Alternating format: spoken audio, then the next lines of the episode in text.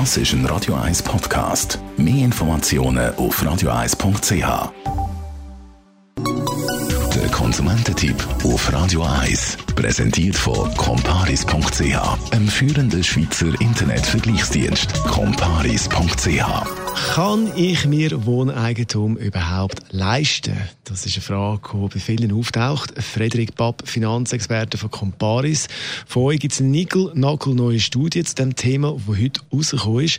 Und da heisst es, auch wenn man 10.000 Franken im Monat verdient, wird das schwierig. Warum? Es ist vor allem schwierig im Kanton Zürich. 10.000 Franken lange dort nicht, um sich eine Eigentumswohnung können zu leisten in der Größe von 4,5 bis 5,5 Zimmer mit einer Wohnfläche von 115 bis 135 Quadratmeter. Der Grund ist vor allem einerseits auf die starke äh, Zuwanderung zurückzuführen, in, natürlich in Kanton Zürich, aber auch in andere Kantone, zum Beispiel oder Regionen rund um den Genfersee.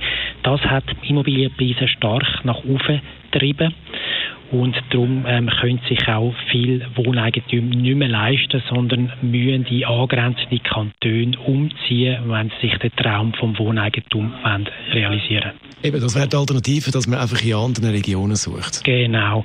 Beispielsweise im Kanton Aargau sind die Preise noch nicht ganz so hoch oder auch im solothurnischen Olten beispielsweise oder jetzt in der, in der Westschweiz müssen wir dann so Richtung Freiburg schauen. Dort gibt es noch erschwingliche Immobilienpreise. Das Problem ist halt einfach, dass dann die Pendlerzeit äh, je nachdem dann halt zunimmt. Wohneigentum, was muss ich da grundsätzlich beachten? Also es ist so, dass äh, Banken so rechnen, dass die Wohnkosten äh, maximal 33 Prozent vom Monatseinkommen dürfen ausmachen. Dafür rechnet es mit einem kalkulatorischen Zinssatz von 5 Prozent. Es gibt aber auch Banken, die rechnen mit 4,5 Prozent beispielsweise. Wichtig ist, sich nicht auf den erstbesten Anbieter verlassen und, und irgendeinen abschlägigen Bescheid hinnehmen, sondern wirklich auch vergleichen, verschiedene Banken konsultieren. Dann klappt es ähm, eventuell auch mit der Finanzierung.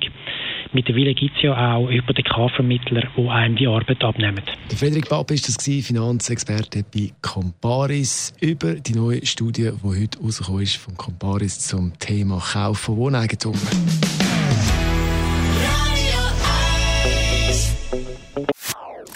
Das ist ein Radio 1 Podcast. Mehr Informationen auf radio1.ch.